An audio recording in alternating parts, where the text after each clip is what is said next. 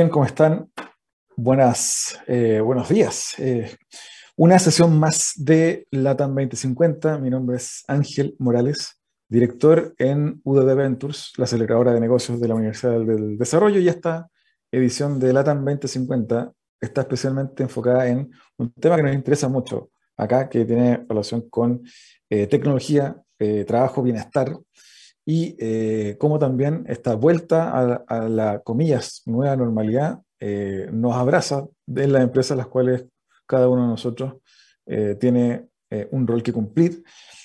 hablamos también en algunos programas pasados sobre cómo esta lógica del teletrabajo impactó también en calidad de vida. Mucha gente vivió esto que los norteamericanos o el mundo anglo conoce como el burnout, esta, este proceso en donde eh, nuestra capacidad se ve quemada y finalmente hay un, eh, una baja de rendimiento y una baja en la calidad de vida de, los trabajadores que se ven con mucha carga de estrés, no sabiendo gestionarla, producto de este espacio eh, híbrido entre habitar una casa, convirtiéndola en oficina y luego yendo a la oficina algunas horas sin tener ese espacio cómodo o, eh, o, específicamente eh, puesto para uno eh, y que ahora es compartido. y todo, ese proceso generó obviamente diversos procesos de, estrés, ¿cierto? Y en ese sentido, obviamente, hay otros elementos que ayudan a contar con una buena calidad de vida, haciendo mejor y más óptima nuestra labor en distintos tipos de trabajo por ejemplo, vamos a estar conversando hoy sobre eh, cómo la innovación eh, eh, puede garantizar un trabajo más saludable en ambientes abiertos. según estudios recientes, el ruido afecta la concentración, la creatividad y eficiencia en un casi 70% en los trabajadores. En este contexto, la innovación está jugando un rol clave mediante una nueva tecnología que permite enmascarar ruidos irritantes, incorporando un sonido discreto al ambiente. y de eso, mucho más, hoy vamos a estar eh, conversando al regreso de esta breve pausa musical. Divoxradio.com Codiseñando el futuro.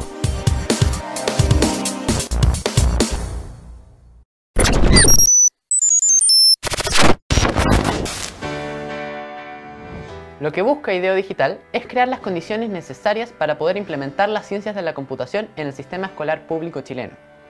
Pero Mónica, ¿cómo harán eso? Oscar, lo haremos de tres formas diferentes. La primera es sensibilizar a todo el sistema escolar de la importancia de acceder a este nuevo saber tan relevante para ser ciudadano digital del siglo XXI. Lo segundo que haremos es desarrollar contenido de primero a cuarto medio para que todos los alumnos puedan acceder de acuerdo a su nivel a este tipo de contenido, además de proveer todo el conocimiento para que los docentes puedan acceder y aprender cómo enseñar e impartir esta nueva materia.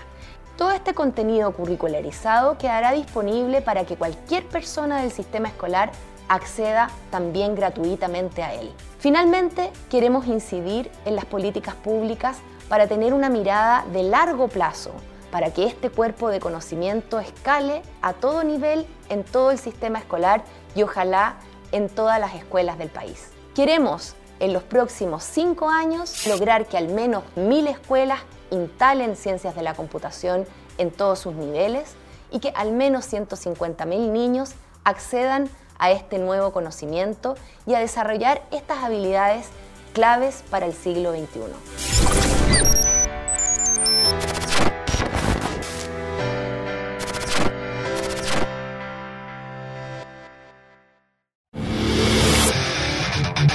Quieres descubrir el valor de las ciencias de la computación en el desarrollo de los niños y jóvenes, no te puedes perder. Día Cero. Día Cero. Todos los jueves a las 18 horas, junto a Belén Bernstein y sus invitados. Día Cero. Bueno, ya estamos para continuar en la eh, sesión de hoy. Vamos a estar conversando, como les decía, sobre eh, el llamado sound masking, que es eh, que se agrega al lugar un sonido similar al flujo del aire, eh, dotándolo de mayor eh, tranquilidad para ambientes eh, laborales. Y de eso y más tenemos hoy a Rodrigo Saubal. Bienvenido, Rodrigo. Espero haberlo pronunciado bien. Sí, no, está bien. Hola, ¿qué tal? ¿Cómo estás? Mucho gusto estar aquí contigo compartiendo hoy día. Muchas gracias, Rodrigo. Siempre partimos eh, comentando un poquito de historia del invitado, así que eh, un poco cómo partiste eh, y cómo llegaste a, estar hoy en este tipo de, de proyectos del cual vamos a estar hablando en profundidad el segundo bloque. Bueno, yo la verdad es que ya hace bastantes años estudié comunicación audiovisual y luego hice una especialización en aplicaciones interactivas eh, y televisión interactiva. Esa, esa especialización, ese máster lo hice en Inglaterra. Tuve la oportunidad luego de quedarme trabajando en Inglaterra. Esto coincidió más o menos con la época de, de las Torres Gemelas, así que eh, en, en, ese momento volví a Chile por una serie de restricciones a los inmigrantes que había en esa época y desde esa época hasta hoy día he trabajado en empresas ligadas a los medios y a la tecnología principalmente en términos de su implementación, integración de flujos de trabajo. Eh, y desde esa fecha hasta hoy día he estado en, en distintos lugares trabajando y implementando tecnología y comunicación principalmente. Oye, Rodrigo, y cuéntanos ahí cómo, cómo fue esa pasada por, eh, por Inglaterra, eh, qué cosas te, te llamaron la, atención o, fueron fuente también de inspiración para meterte en, en, estas cosas que, que, te toca ver hoy.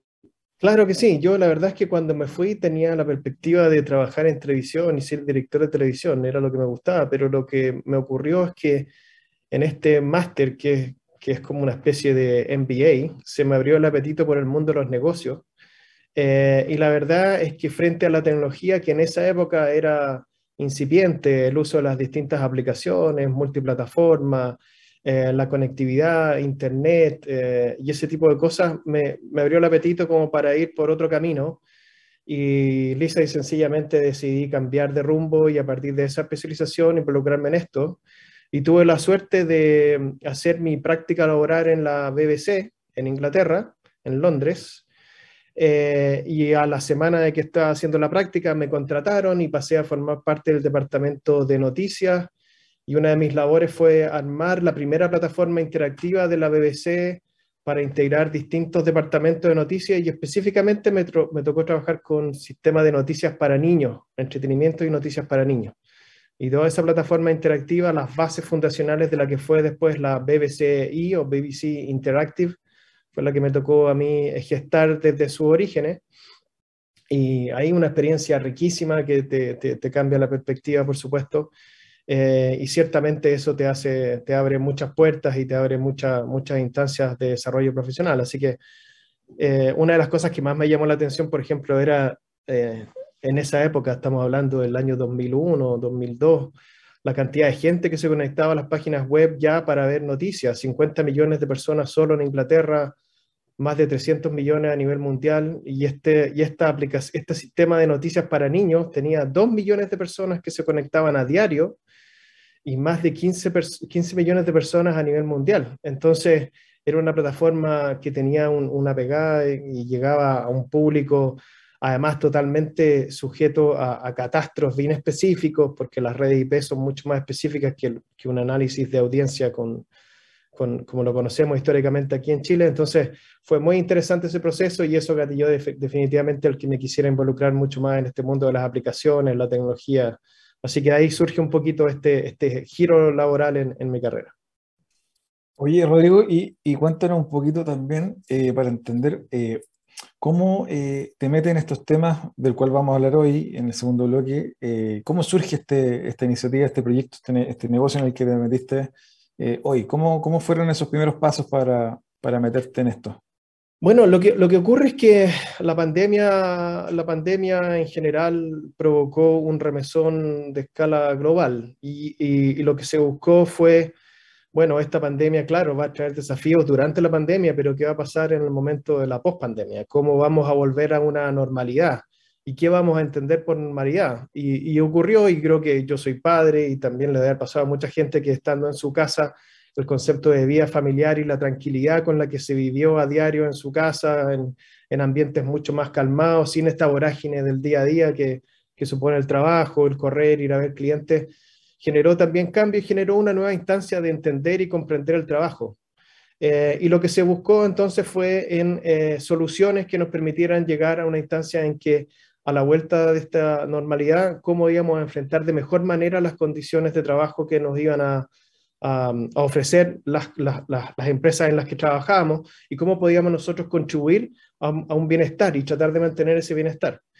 Eh, entonces así surge la búsqueda de soluciones eh, y, nos encontramos con esta que nos pareció muy interesante porque eh, busca varias cosas. Primero, la paz espiritual de todas las personas. A nosotros nos ha pasado que estamos en ciertos lugares con mucho ruido, no nos podemos concentrar, no, no, podemos funcionar normalmente. Esa es una de las cosas que esto hace.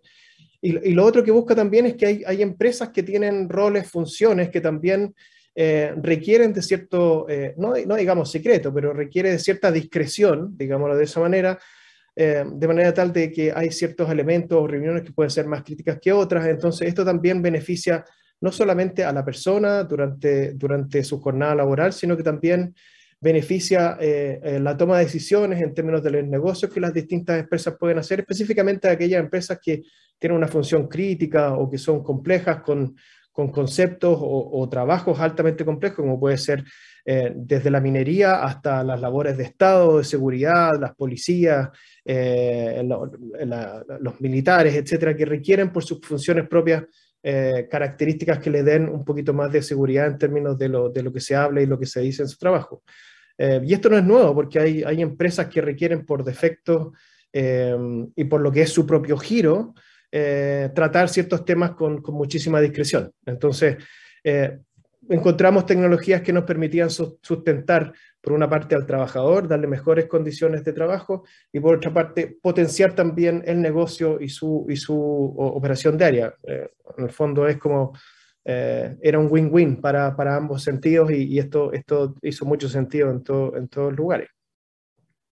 Oye, porque también, Rodrigo, está en esto, este concepto de los sonidos blancos, o estos, estos sonidos que, son para, que sirven para dormir, la gente que tiene problemas en la noche, va por ahí. Claro, claro. a ver, estas tecnologías tienen su origen, eh, bueno, originalmente uno conocía este tipo de cosas, cómo, cómo enmascaro yo los sonidos y cómo me quiero aislar, uno se compra ciertos audífonos, ¿cierto? Y estos audífonos tienen el noise canceling, ¿no es cierto?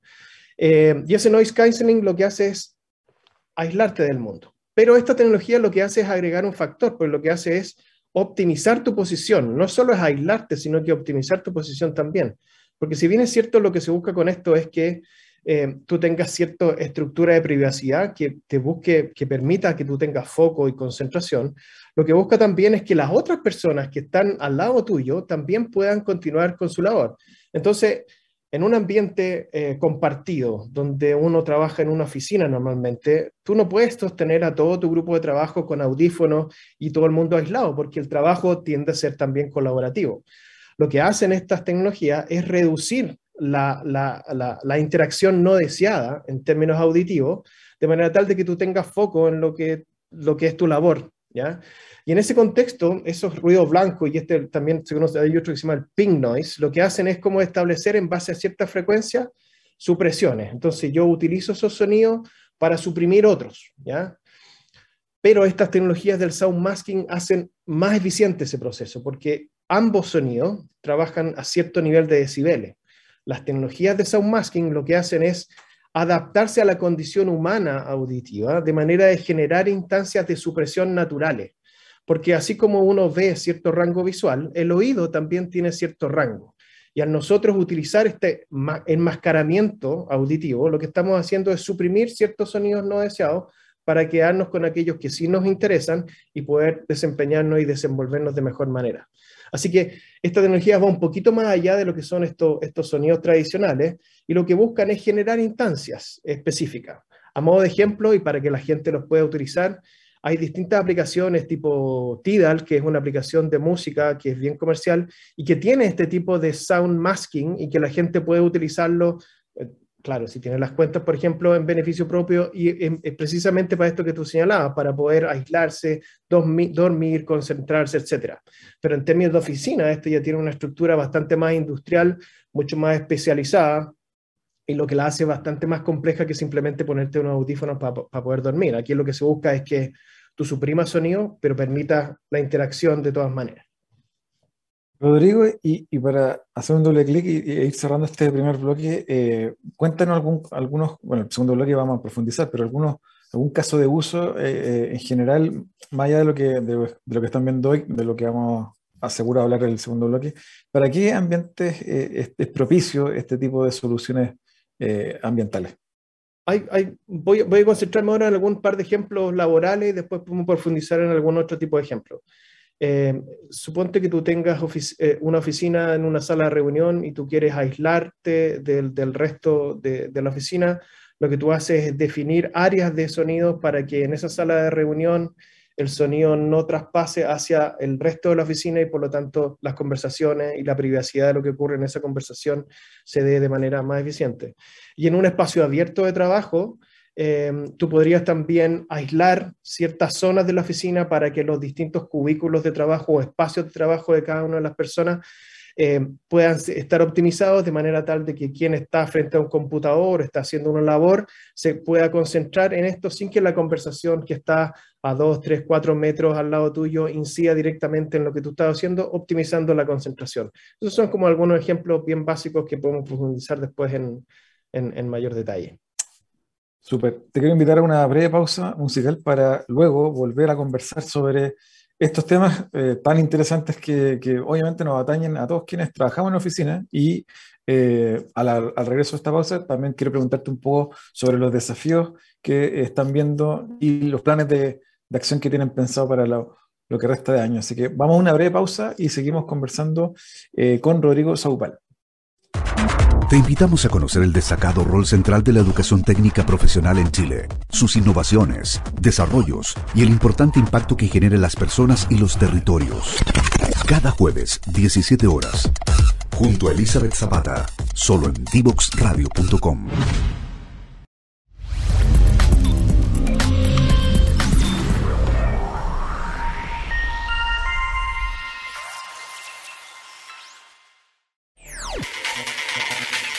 Descubre las alternativas que ofrece el mundo digital para tu desarrollo profesional.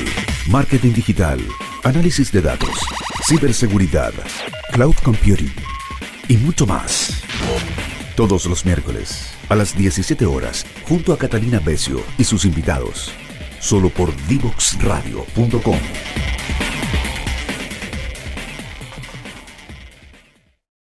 Bien, seguimos conversando con Rodrigo Saubal. Eh, Rodrigo, Cuéntame un poquito eh, de, la empresa en la que estás hoy, eh, para los quienes se vienen sumando recién a este programa. Eh, ¿De qué trata? cuéntanos un poquito en qué están hoy, cuáles son los servicios que tienen asociados, etcétera. Ok, bueno, SIL em, Telecom Chile es una empresa, em, a su vez pertenece a una empresa que se llama Convergent, eh, Convergent eh, ISIL es una empresa de escala global en más de, que está presente en más de 176 países en el mundo. Eh, tiene más de 20 años ya de, operación. En Chile nosotros llevamos tres años, casi cuatro años aproximadamente. tenemos a, a, nivel mundial son 7.200 empleados y en Chile son 120, 125 empleados hoy día, 1.000 empleados solo para Latinoamérica. Eh, dentro de las cosas que nosotros hacemos tenemos distintas verticales. Eh, está, por ejemplo, minería, eh, corporativo, audio y video, tenemos media y entertainment, tenemos salud, y dentro de esas distintas verticales ofrecemos distintas soluciones que van desde, por ejemplo, sistemas de seguridad y automatización de edificios, sistemas contra incendios, tenemos sistemas como este que estamos discutiendo hoy día, como sound masking para, para, los ambientes laborales u otros ambientes que vamos a discutir dentro de un momento. Y también tenemos incluso sistemas que nos permiten trabajar con canales de televisión, empresas de comunicaciones, productoras, eh, así como también con todas las empresas que requieran de implementar soluciones audiovisuales. Así que es una empresa que es bastante heterogénea en su portafolio, eh, pero que tiene personal dedicado a cada uno de ellos para ofrecer las mejores soluciones a sus clientes.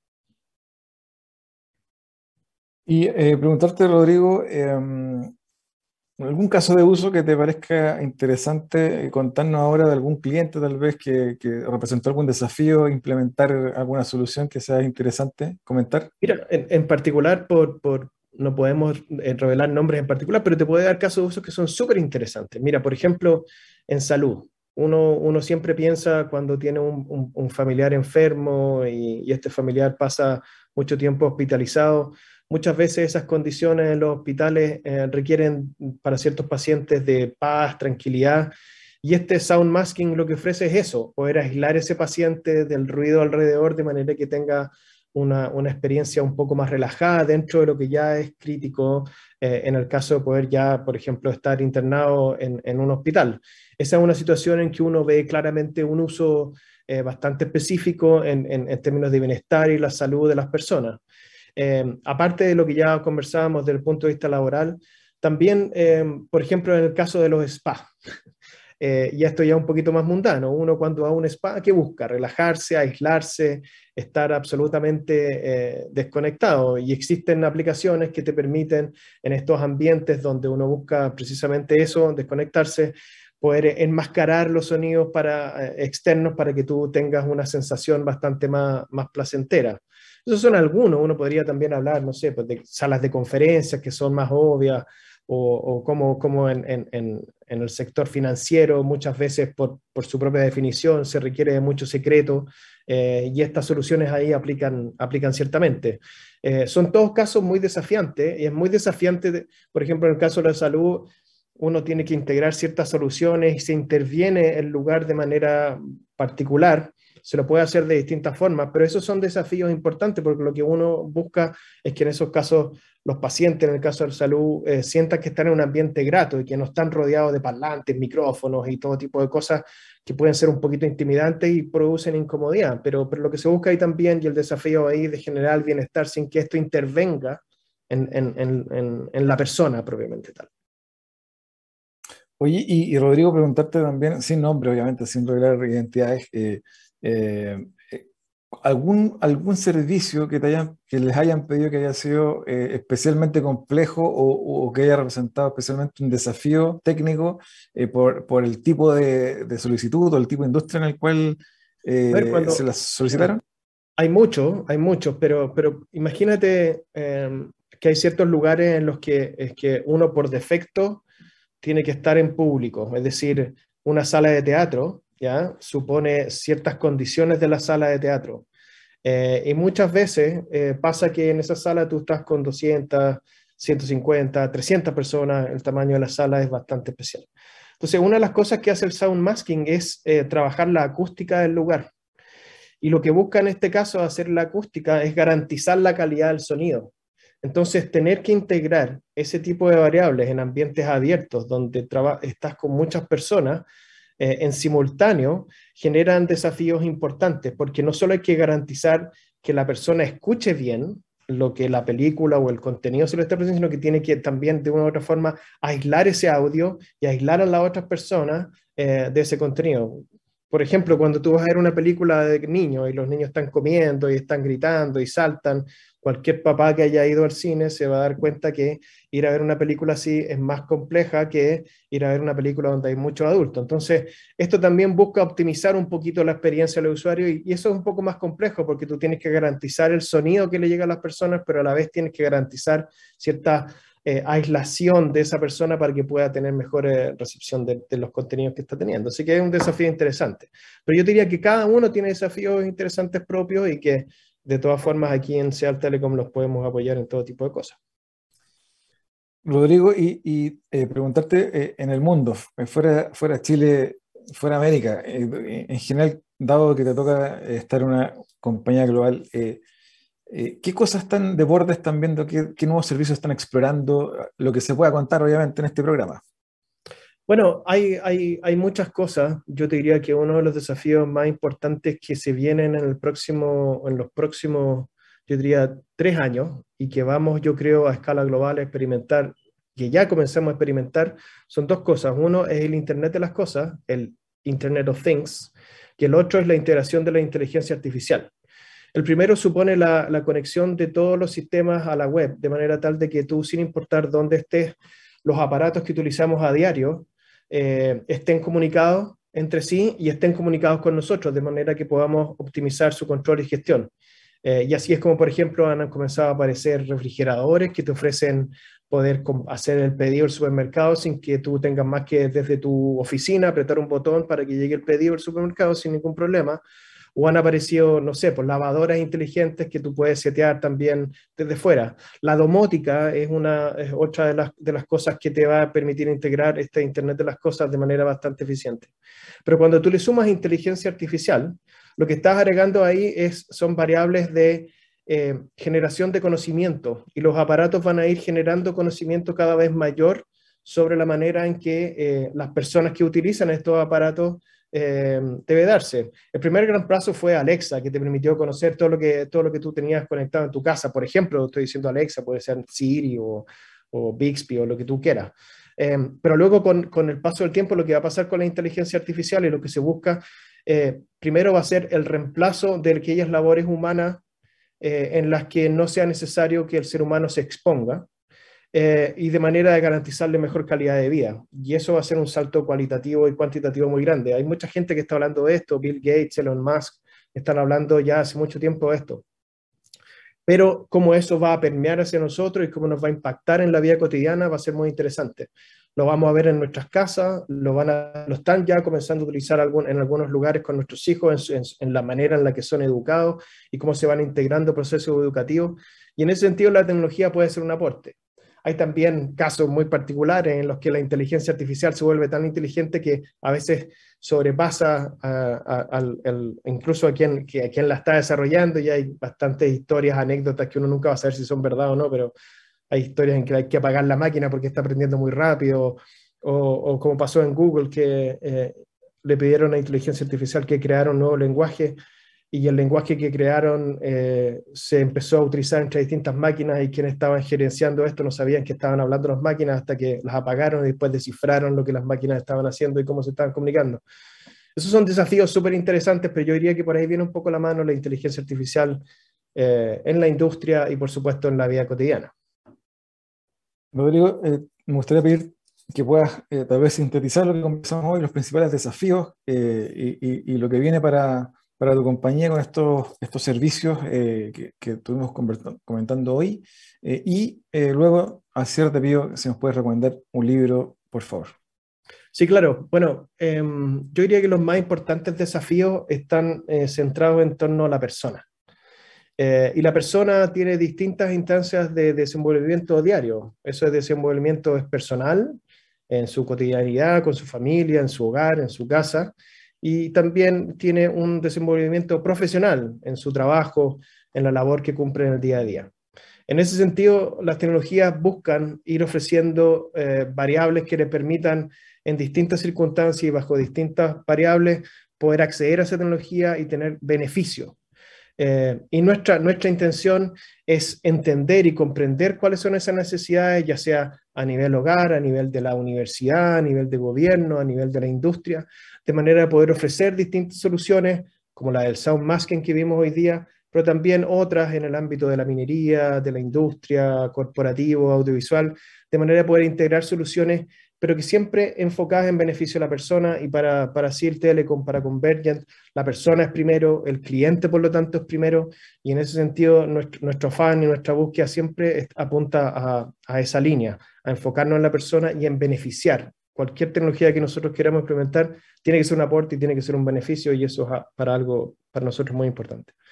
Y en términos de, un libro, eh, bueno, yo hace, poco estuve la oportunidad de leer un libro de, Jeff Hawkins que se llama Mil Cerebros. Y este Mil Cerebros básicamente habla de la relación de la neurociencia con el autoaprendizaje y cómo la inteligencia artificial tiene que dar un giro de tuerca especial de manera de ser un aporte real a la sociedad y cómo este aporte real va a transformar nuestras vidas eh, en términos prácticos y cómo va, nos va a permitir hacer otras cosas, dejando que aquellas actividades que son monótonas, recurrentes o de mucho esfuerzo, eh, queden en manos de, la tecnología y no tenga que ser un peso eh, particular para nosotros. Pero la aproximación de este libro es bastante especial, mucha neurociencia y mucho, mucho énfasis en, cómo la persona puede obtener sus beneficios y no tanto en la tecnología. Así que se los recomiendo un libro de Jeff Hawkins, Mil Cerebros.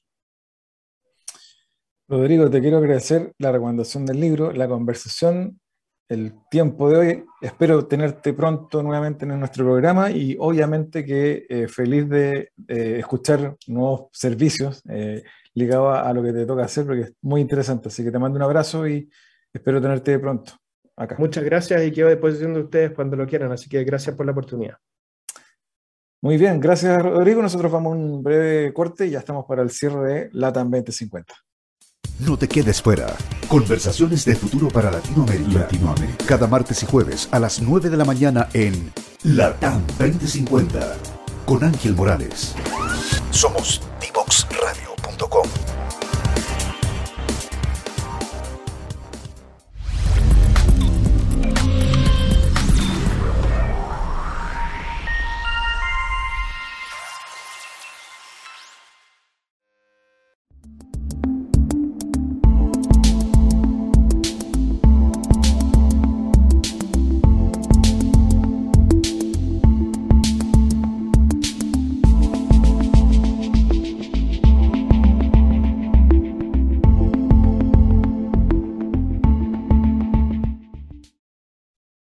Bien, eh, estamos ya de vuelta para el cierre de esta edición del día de hoy de LATAM 2050. Estuvimos conversando con Rodrigo Soupal sobre eh, cómo enmascarar sonidos que nos permitan tener una mejor calidad de vida en ambientes laborales, en ambientes de eh, recuperación de salud, en el caso de una clínica, un hospital, ambientes también de faena, operativas, mineras, etcétera, un sinfín de aplicaciones para que el ruido no sea un problema a la hora de eh, nosotros eh, desempeñar alguna función o estar experimentando alguna situación eh, que implica exponerse a sonidos molestos, obviamente, y que impiden que nosotros podamos, obviamente, desarrollar nuestra actividad de buena manera. y de ello estuvimos conversando justamente con Rodrigo Saupal, quien está a cargo de una empresa con presencia global prestando estos servicios ya en Chile hace un buen tiempo.